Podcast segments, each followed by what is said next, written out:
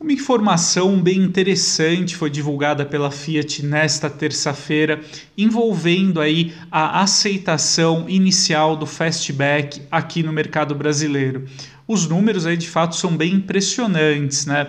A Fiat relata então já ter comercializado 5.400 unidades do Fastback em apenas 10 dias da estreia do modelo, né, que ocorreu aí no último dia 14.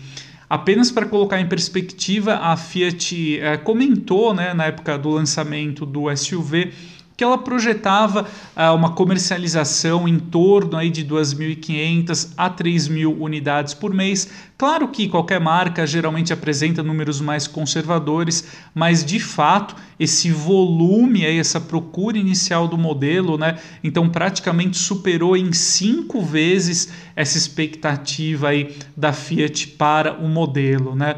se uh, o fastback ele preservar esse nível aí de procura, né, certamente ele vai se posicionar como um dos modelos aí líderes em vendas no segmento. Eu separei aqui alguns números né, da Fenabrave apenas para a gente analisar aqui em perspectiva. Então, atualmente no acumulado aqui de 2022, o Volkswagen T-Cross ele lidera os emplacamentos aqui na categoria de SUVs compactos, uh, com 42.598 unidades comercializadas de janeiro até agosto deste ano. Especificamente no mês passado, o T-Cross aí, ele, só, ele foi superado pelo Chevrolet Tracker, né, que foi a escolha aí de 6.708 consumidores.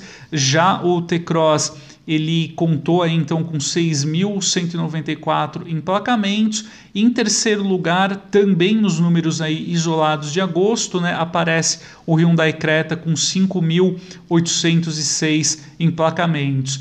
Então, essa demanda inicial aí, né, do Fastback, já com 5.400 unidades em apenas 10 dias, né, comercializadas, aí, é, de fato, esse volume impressiona.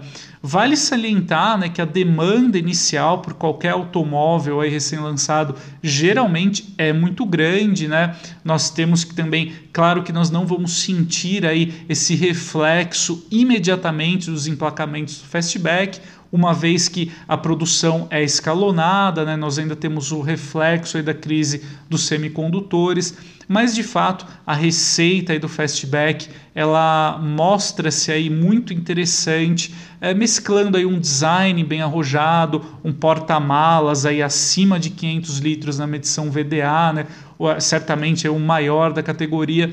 E também, por fim, né, um destaque da Fiat aí, uh, sobre a procura inicial do Fastback fica por conta da demanda pela versão topo de linha com motor 1.3 turbo. Né? Segundo a Fiat, essa, esse catálogo foi o mais demandado é, nessa procura inicial aí dos consumidores, então mostrando também que existe esse espaço, essa demanda por uma opção esportiva. Né? O Fastback ele tem apenas um catálogo com o motor 1.3 turbo sob o capô, no caso é sua configuração topo de linha, com preço gravitando nos 150 mil reais.